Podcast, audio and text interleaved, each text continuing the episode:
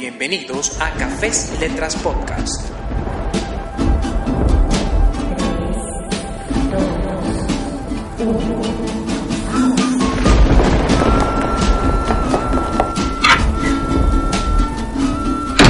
Lo mejor del 1.0, 2.0 y 3.0. Hello, no one is available to take your call. Please leave a message after the tone. Ven a tomar un café conmigo y disfruta de un podcast hecho especialmente para para para. Ciencia, tecnología, música, literatura, conversación, todo en el mismo lugar. El podcast donde tú eres el protagonista.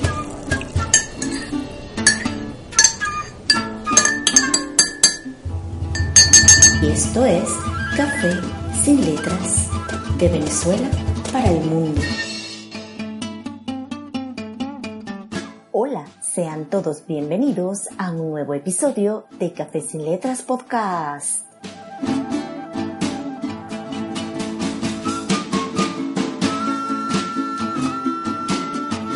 Les habla Alena Rojas Valduciel, arroba alenita-bajo en Twitter, y les estaré acompañando durante este episodio para presentarles lo más destacado del 1.0, 2.0 y 3.0.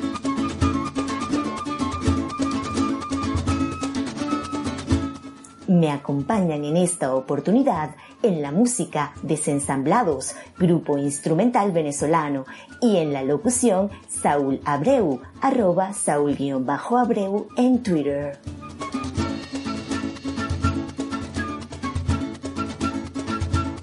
Agradecida por su sintonía, les invito a que me acompañen durante este nuevo episodio y disfrutemos en conjunto de un nuevo café sin letras.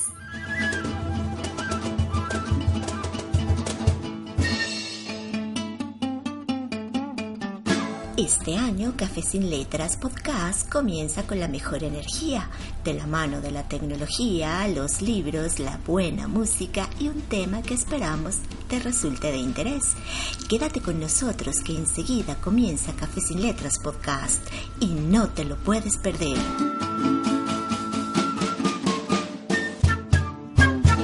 novedades tecnológicas, cultura y algo más.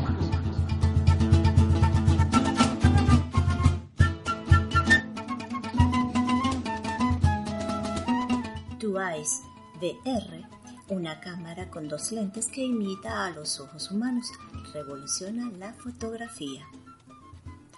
Two Eyes ofrece dos modos de grabación diferentes. Si se sujeta verticalmente, solo graba con uno de sus ojos, ofreciendo así una experiencia similar al resto de cámaras fotográficas de 360 grados.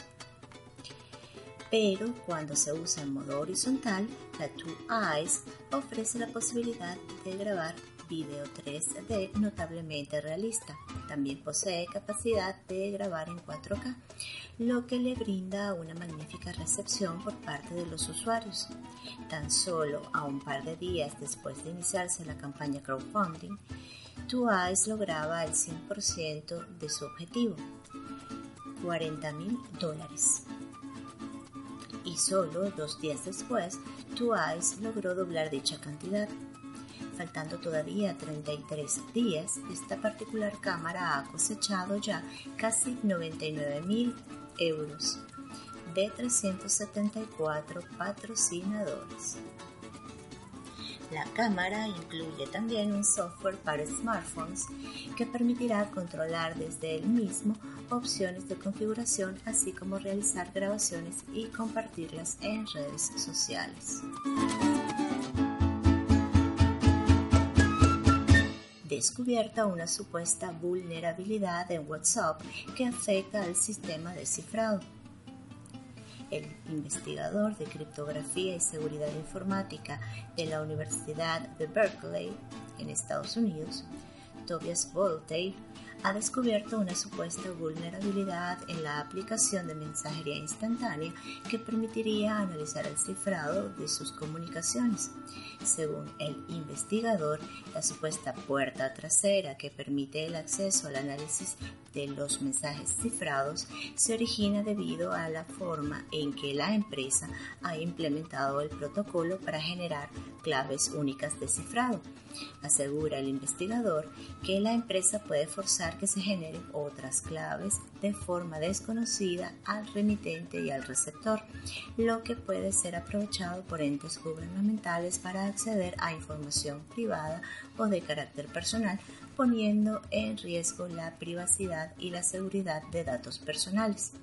Otros investigadores en el área de seguridad de la información aclaran que no se trata de una vulnerabilidad ni de una puerta trasera, sino de una función que permite acceder a las comunicaciones privadas, aunque estén cifradas, y que el usuario puede decidir si la activa o no.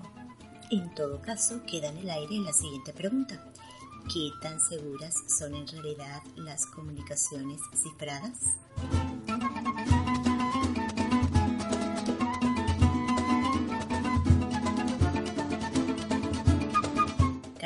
El Premio Guillermo de Baskerville 2016.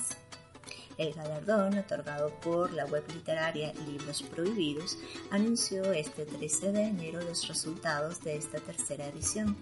El premio, que homenajea el renglón relato y novela, tuvo la participación de 10 obras, 5 en cada categoría. El premio a mejor libro de relatos lo obtuvo Leña, de José Pedro García Parejo editado por Marcleny Parker. Y el premio a Mejor Novela del Año fue otorgado a El de Macre, de Juan Muñoz Flores, editado por Amarante. Felicidades a los ganadores.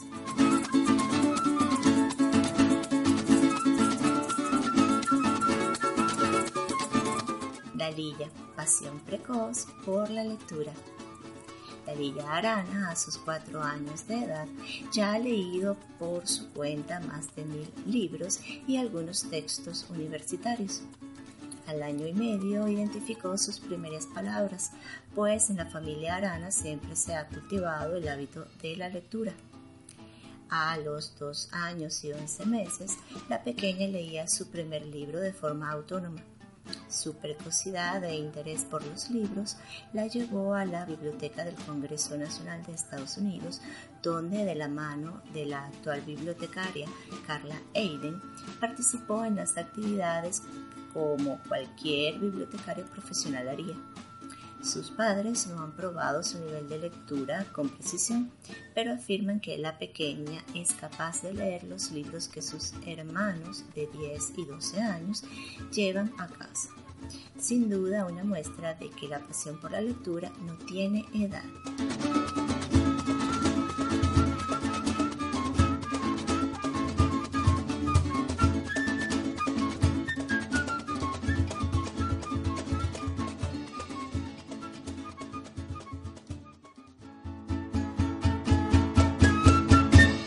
Enseguida volvemos con más de Café sin Letras Podcast.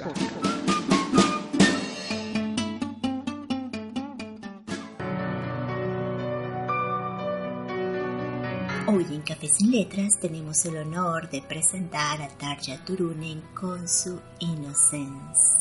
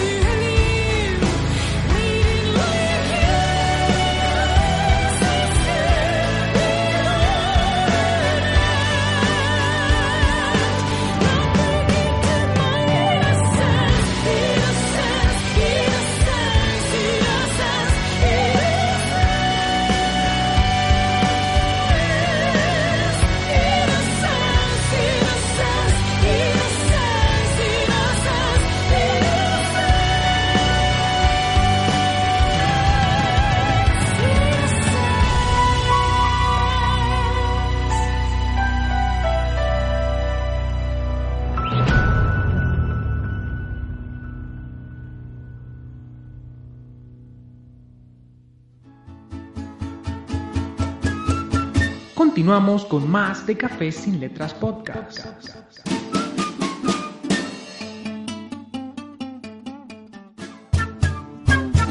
Pensando en voz alta.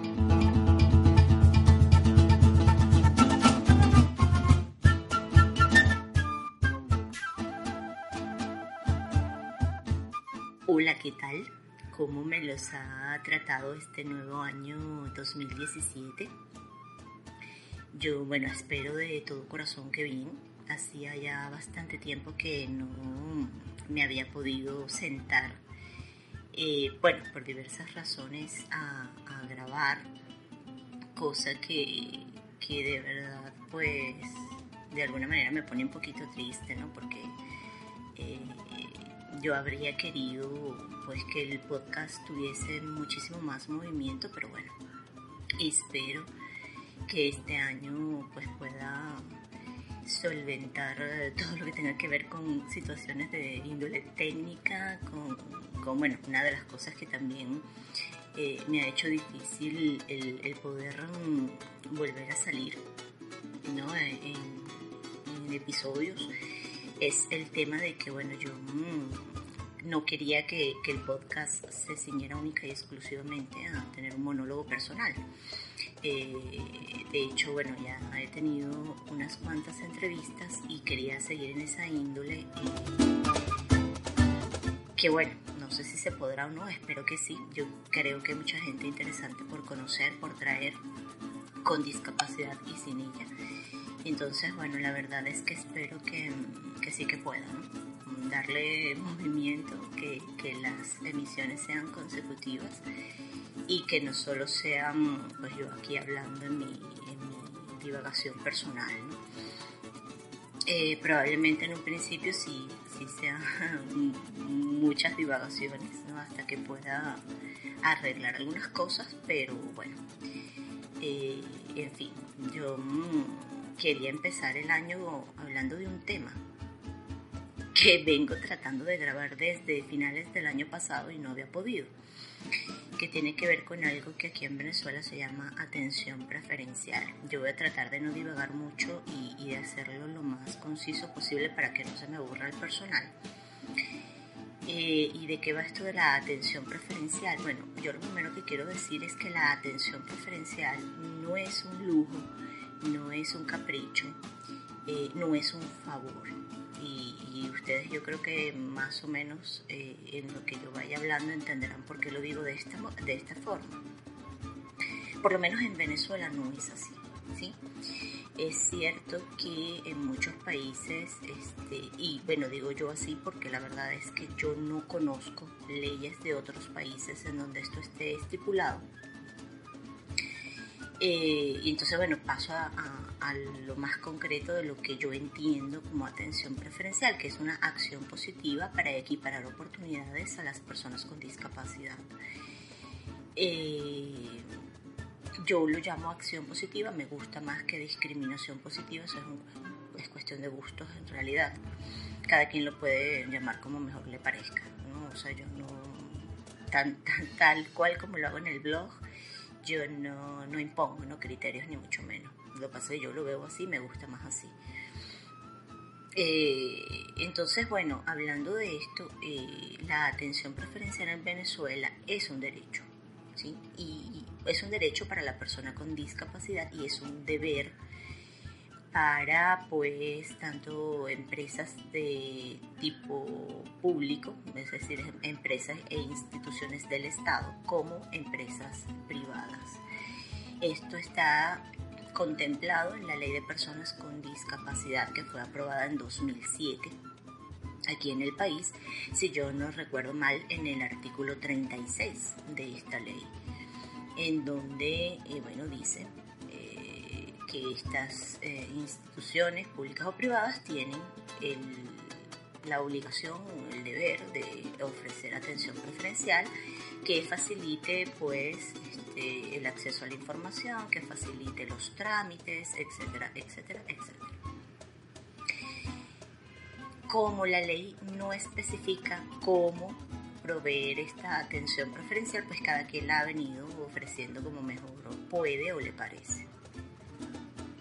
¿Y cómo se hace eso en Venezuela? Bueno, eso ha ido desde el hecho de crear taquillas identificadas con el rótulo de atención preferencial o designar personal que ofrece eh, la atención preferencial en cajas y esto va desde las farmacias, los supermercados, eh, algunas tiendas ¿no? de, gran envergadura, porque las tiendas pequeñas obviamente no, van para ello. Eh, servicios de información del Estado, eh, qué sé yo, donde se realizan trámites personales ¿no? y, cosas por el estilo, los bancos, etc. esto en Venezuela ha ido acompañado, al menos he visto yo dos sitios donde ha sido así, por eh, un poco de tecnología, un poco de apoyo tecnológico, utilizando un sistema con este soporte de voz, de síntesis de voz. Eh, lo he visto yo, bueno, hace tiempo no lo veo operativo, pero estuvo funcionando en el Banco de Venezuela, aquí en Venezuela, y en este, la antigua Onidex, que ahora se llama Saime, que es el sistema donde uno hace eh, identificación y extranjería, donde tramitas las cédulas de identidad y los pasaportes. Entonces, bueno, era el típico sistema para tomar un ticket con un número de atención que adicionalmente a la pantallita visual donde va avanzando el, eh, número ¿no? Eh, consecutivamente y tiene un timbre o un sonido ¿no? que indica que, que, va avanzando el número, también iba verbalizando el número de esta voz y este, iba indicándole a eh, la persona hacia dónde dirigirse, taquilla número tal o mesa número tal, etcétera, más o menos así que resultaba muy útil porque de pronto una persona, por lo menos ciega, no, no estaba obligado necesariamente a ir acompañado de alguien para tener esta atención preferencial. Eh, ¿Qué pasa con esta atención preferencial y por qué yo quiero hablar de ella? Bueno, por una parte, porque yo quisiera que se entendiera que al menos en Venezuela esto no es un favor o sea, no es que tú me estás haciendo un favor porque, ah, bueno, porque lo otro que también se suele hacer es dar prioridad en la atención, es decir, si hay que hacer una cola, pues entonces se le da prioridad a las personas con discapacidad. Aquí han incluido adultos mayores y mujeres embarazadas. Eh, también crearon en el sistema Metro, se conoce en otros países, bueno, en otros países es Metro, eh, los anglosajones, pues puede ser el subway o, el underground station, ¿no? Eh, han creado en los trenes un vagón preferencial que tiende a ser los vagones eh, eh, extremos, ¿no? el, el, primer vagón y el último vagón, que posee unos asientos azules que son para personas con discapacidad, adultos mayores y mujeres embarazadas. Eso realmente poco se respeta, debo decirlo. Desde que se creó poco se respeta y, cada vez yo diría que va un poquito peor ese, ese tema, pero bueno. Para no dilatarme mucho, mm, lo primero que yo quiero también que, que se sepa es que si bien esto ha ido o empezó más o menos bien, desde mi punto de vista estuvo cojeando bastante, ¿no? Porque, bueno, como dije al principio, esto en la ley no dice cómo ofrecer esta atención, no está aprobado el reglamento de la ley de personas con discapacidad y entonces esto complica ¿no? el tema porque no hay uniformidad en la implementación de la atención preferencial, eso por una parte por lo otro porque eh, pareciera que se entiende la atención preferencial única y exclusivamente con la prioridad. Y, eso a mí me lleva un poco más de la mano a, a cómo se da en otros países por sensibilidad, por empatía, por solidaridad, porque hay este pobrecito para que no haga la cola, porque no sé cuánto. Y entonces yo creo que se ha dejado un poco de lado el tema de la formación y educación que deben tener estas personas que están eh, ligadas, bien porque sean directamente quienes ofrecen la atención preferencial o bien porque son aquellas que, que la supervisan.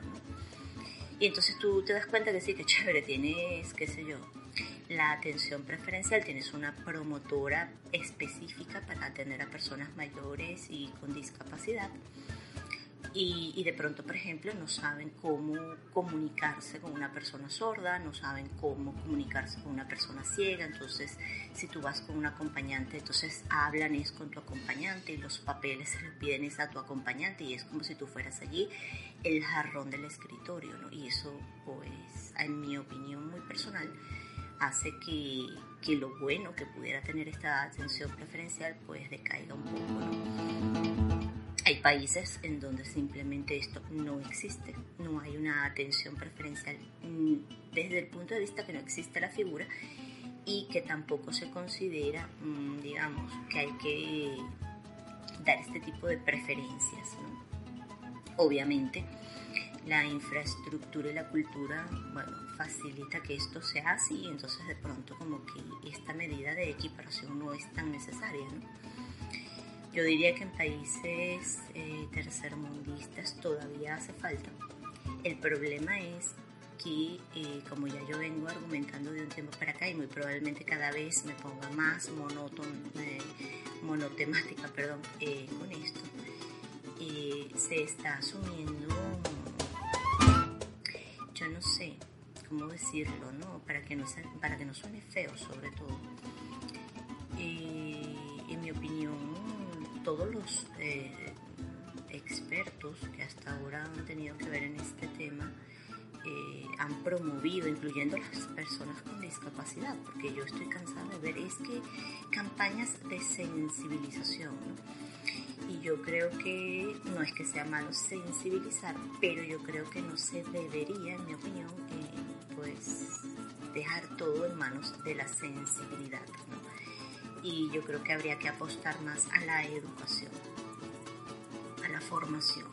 Entonces, bueno, y por otra parte, mm, quedando claro, que yo creo que en mi opinión pues habría que de alguna manera tratar de, mm,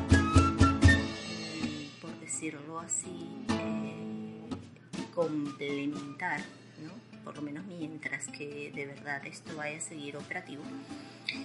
Eh, lo otro que la gente en general tiene que entender es que como no es un capricho, ni es un lujo, ni es un favor, cuando la persona con discapacidad exige la atención preferencial hay que darla.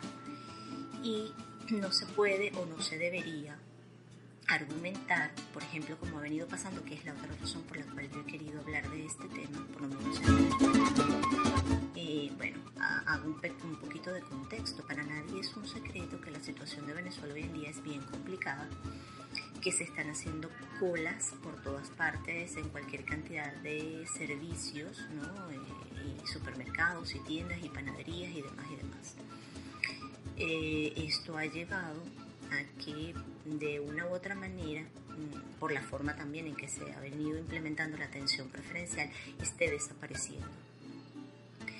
Eh, ¿Por qué? Bueno, porque hay una figura y que no es lo único que está pasando, pero digamos que por lo que a mí me han comentado muchas personas, eh, al parecer esta figura del bachaquero, y explico, el bachaquero en Venezuela es el individuo, hombre o mujer, que subsiste eh, comprando en algunos casos, en otros no, pero bueno, adquiriendo productos regulados eh, de la cesta básica, sea alimenticia o sea de higiene personal, y luego revendiendo estos productos a, bueno, bastante diferencia de lo que lo adquirieron si lo compraron.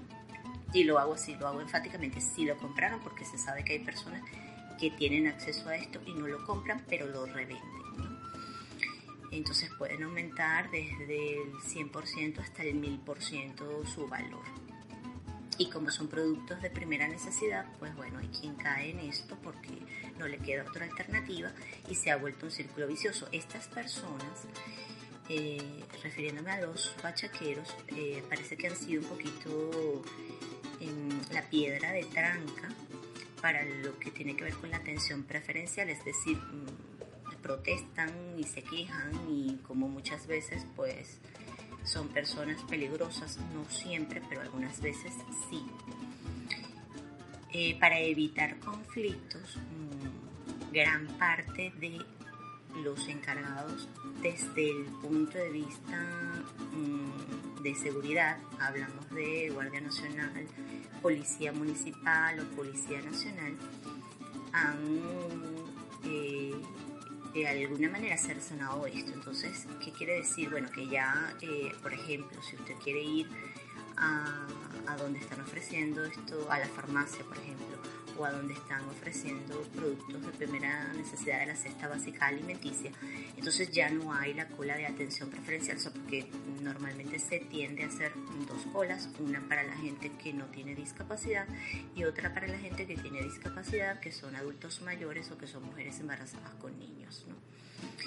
Esto no se está haciendo y cuando la persona va y reclama, bueno, se arma la de San Quintín. Eh, los más perjudicados hasta donde yo tengo entendido han sido personas con discapacidad visual porque el argumento que normalmente se les ofrece es que ellos pueden estar perfectamente de pie por horas.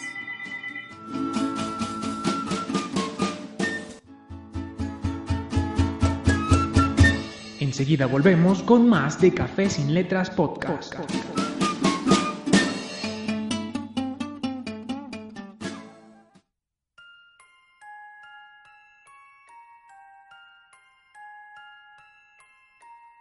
Nos vamos con esto de Tarja Turunen, I Walk Alone.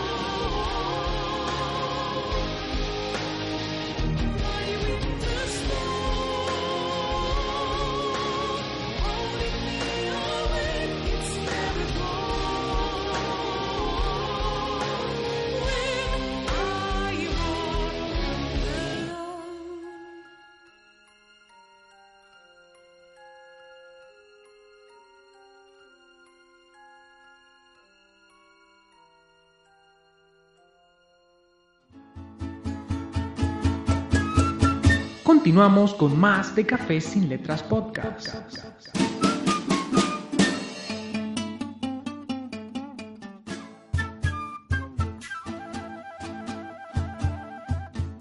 Eh, bien, entonces volviendo al tema, porque siempre es lo que digo, tengo siempre una distracción que me, me pone la cosa difícil para grabar, pero volviendo al tema, eh, como iba diciendo, pues estas personas, los bachaqueros, han, han influido un poco en que eh, las personas que se encargan del, de- sobre todo del, tema de seguridad, pues eviten que se haga la cola de atención preferencial.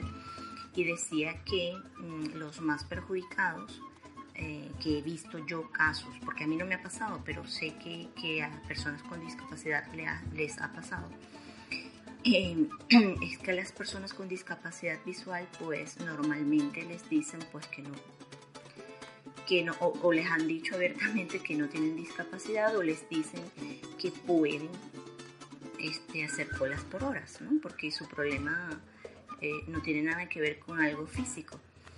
Y lo que parecieran no entender muchas personas es que la ley de personas con discapacidad en su artículo 36 no especifica que la atención preferencial sea para un tipo de discapacidad y para otra no.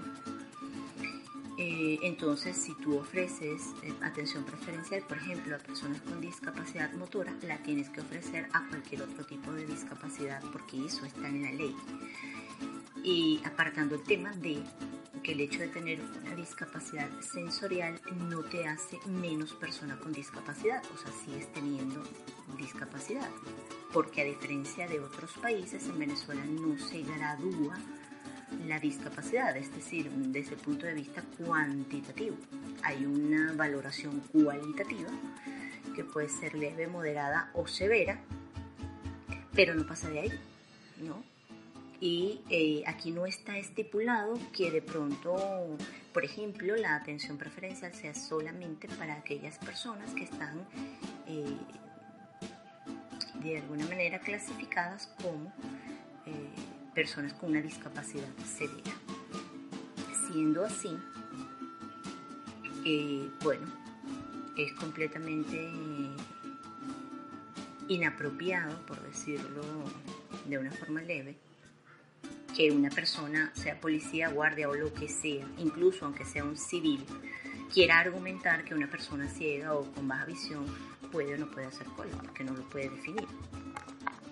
Y lo cierto es que no creo yo que las personas con discapacidad visual tengamos que tener un cartel adicional, aparte de lo que ya uno lleva encima, bastón, etcétera, etcétera, para que se entienda que somos personas con discapacidad o para explicar si tenemos alguna otra condición adicional que no nos permite a lo mejor estar bajo el sol por un montón de horas o eh, determinadas condiciones físicas que no nos facilitan eh, el acceso a los productos en igualdad de, de condiciones, ¿no? Y alguien dirá, bueno, pero es que las personas que no tienen discapacidad están ahí bajo el sol, etcétera, etcétera. Sí, pero de pronto una persona con discapacidad eh, pudiera perder, pudiera perder, eh, si es baja visión, agudeza visual o cualquier, pudiera afectarse su calidad de vida por estar sometida a un alto nivel de estrés, cosa que no le va a pasar de la misma manera a una persona que no tiene discapacidad. O sea, eso no lo podemos negar. El que lo quiera negar, bueno, allá él, pero la verdad es que es eso. O sea, no es lo mismo, no se puede comparar. La, la calidad de vida no se afecta. Yo no quiero decir que esté bien que la otra persona, no voy a entrar en, en- en el juicio de es que está bien o no está bien que hagan o no hagan cola, por cuánto tiempo hagan cola, no es el punto aquí. El punto aquí es que existe la atención preferencial como una figura que está contemplada en una ley y que se tiene que hacer cumplir. Entonces eso me lleva a qué hacer. ¿Cómo hacemos? Bueno, porque muchas personas han tratado de explicar y no les dejan hablar o les maltratan, que encima de todo eh, los humillan y los maltratan, cosa que agrava la situación, encima de que le niegas un derecho lo maltratas, ¿no?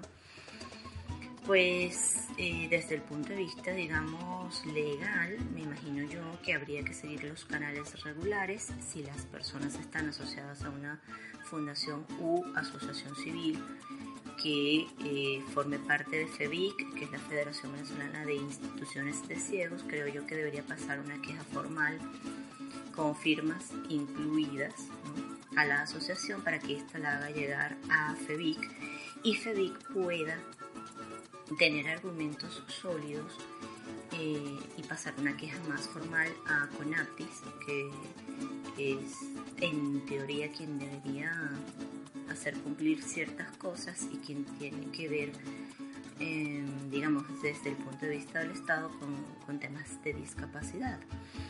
Lo otro sería acudir a la Defensoría del Pueblo, que yo recuerdo que tenía una oficina de atención a los derechos de las personas con discapacidad. No sé si sigue operativo o no, porque entiendo que quien lo estuvo llevando por mucho tiempo está ahora fuera del país. Pero supongo que si existe, esa es otra vía. Y hacer esta queja formal, ¿no? Porque lo cierto es que no basta, creo yo, con poner la queja en redes sociales, que es por donde yo me he enterado de estas eh, eventualidades, de estos sucesos, ¿no? sino que yo creo que hay que tomar una medida un poco más firme, ¿no? Eh, porque yo creo que también eh, la persona con discapacidad, es decir, todos nosotros tenemos que hacer valer los derechos de forma mm, práctica, no solamente desde el punto de vista de, bueno, vamos a depender de la empatía o la solidaridad del otro, no, es que tenemos unos derechos y que tenemos que hacerlos valer, ¿no? Y aunque nos guste más o nos guste menos, una forma de hacerlos valer muchas veces es la queja, pero no la queja malcriada, sino una queja formal, bien constituida, de tal manera que se puedan activar pues las medidas que puedan existir para ello. Desde luego yo pienso que tiene que haber muchísima información, mucha educación para que esto no siga pasando. Bien, bueno, eso era lo que yo mm, quería conversar ah, con todos el día de hoy. Eh, espero que, que, bueno, que resulte interesante, que no haya sido sumamente aburrido y que de pronto sirva, ¿no? Un poco para que se vaya entendiendo que mucho de lo que tiene que ver con discapacidad no debería seguir dependiendo de la sensibilidad y la empatía, que hay que tratar de implementar estrategias y políticas donde la educación sea eh, prioridad, ¿no? Acompañada, por supuesto, de la sensibilidad, porque yo no estoy diciendo que no sea bueno, simplemente digo que no debería ser el centro de, lo que se hace, ¿no? En función de tratar de que las personas que no tienen discapacidad entiendan, comprendan, aprendan. Que vivir con una discapacidad es, bueno, una forma de vivir, simplemente eso, ¿no? Que somos personas, que tenemos derechos, que tenemos deberes y, y bueno, que no somos unos bichos extraterrestres caídos de, del espacio exterior. Yo cierro aquí mi divagación del día de hoy, no sin antes agradecerles que hayan llegado hasta aquí, que me hayan escuchado, que me hayan acompañado e invitarles a que me acompañen en una nueva oportunidad y que nos tomemos en conjunto otro café sin letras.